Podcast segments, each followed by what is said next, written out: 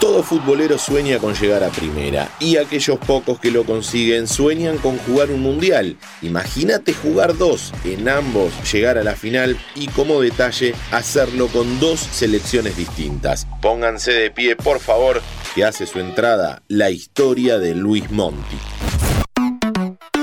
Kickoff. Hola, ¿cómo va? ¿Cómo están? Les doy la bienvenida a un nuevo episodio de Kickoff, el canal de deportes de interés general podcast. Hoy les propongo la idea de viajar en el tiempo e irnos hacia la década del 30 conozcamos un poco al futbolista del que vamos a hablar. Luis Monti nació en 1901 y comenzó a jugar al fútbol junto a sus amigos en los potreros que había por todos lados. Se destacaba por sobre el resto y además empezó a crecer físicamente, tanto que años más tarde se lo iba a conocer como doble ancho por su imponente cuerpo. Monti llegó al fútbol grande debutando en primera en el año 1921 en Huracán, luego de un paso en intermedia jugando para Villarreal y General Mitre. En el Globo consiguió el título de 1921, pero su hora más gloriosa la iba a tener jugando para San Lorenzo. Al año siguiente se incorporó al Ciclón y durante toda la década del 20 fue una de las grandes figuras del club. En 1928, Carlos Gardel, amigo del jugador, estrenó un tango que decía lo siguiente.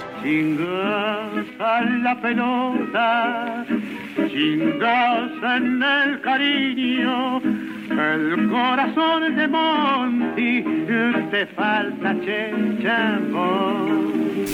Para 1930, la FIFA organizó su primer mundial. Argentina participó y tuvo en Monti una de sus figuras. De hecho, es el autor del primer gol argentino en un mundial, ya que convirtió de tiro libre en la victoria 1 a 0 sobre Francia. El camino se fue allanando y Argentina llegó a la final del Mundial donde se enfrentó a Uruguay. La previa a esa final estuvo marcada por distintas provocaciones. Por ejemplo, el protagonista de nuestra historia recibió en su habitación una carta que lo amenazaba de muerte a él y a su familia. Monti había pedido no jugar la final, pero la lesión de Adolfo Sumelzú no dejó otra variante. Al término del primer tiempo, Argentina ganaba 2 a 1. Dicen los rumores y la leyenda que en el entretiempo el vestuario argentino fue visitado para poner las cosas en orden. Michelotto, tú me capisci, ¿no? Sei italiano come tu padre. Uruguay terminó ganando 4 a 2 y fue el primer campeón del mundo. Monti fue señalado por la prensa argentina como uno de los responsables de la derrota y no la pasó nada bien a su regreso a la Argentina. Por eso no le costó aceptar una oferta para ir a jugar a la Juventus. El paso de él por Italia merece un podcast aparte por todo lo que consiguió, pero nos vamos a centrar en su actuación para la selección italiana. En esa época todavía no estaba prohibido jugar para una selección si ya lo habías hecho para otra. Aprovechando eso y que en 1934 iba a organizar el Mundial, Italia lo nacionalizó por presión de Benito Mussolini para potenciar a la Azurra. Monti debutó con Italia en 1932 y fue incluido en el plantel para afrontar el Mundial. No sé cómo lo harán, pero Italia debe ganar este campeonato, le dijo Mussolini a Giorgio Baccaro, uno de los dirigentes. Se hará todo lo posible, se lo aseguro, respondió Baccaro, pero la réplica fue fulminante. No me ha comprendido bien, general. Italia debe ganar este mundial. Es una orden. Luego de algunos partidos con muchísima polémica y ayuda arbitral, Italia llegó a la final de ese mundial junto a Checoslovaquia.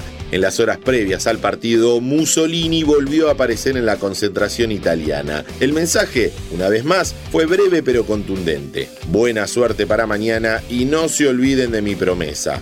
La promesa, que en realidad era una amenaza, había sido incluida en un telegrama anterior.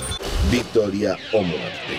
Italia terminó ganando 2 a 1 y Monti volvió a salvar su vida. Ya retirado solía decir, en 1930 en Uruguay me querían matar si ganaba y en Italia cuatro años más tarde me querían matar si perdía. El nombre de Luis Monti está en la historia grande del fútbol mundial.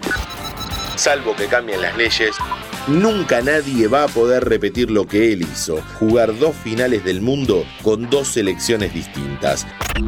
Mi nombre es Diego Celonca y los espero en el próximo episodio de Kickoff. Nuestros podcasts ahora en Radio Berlín 107.9 y en www.berlin1079.com.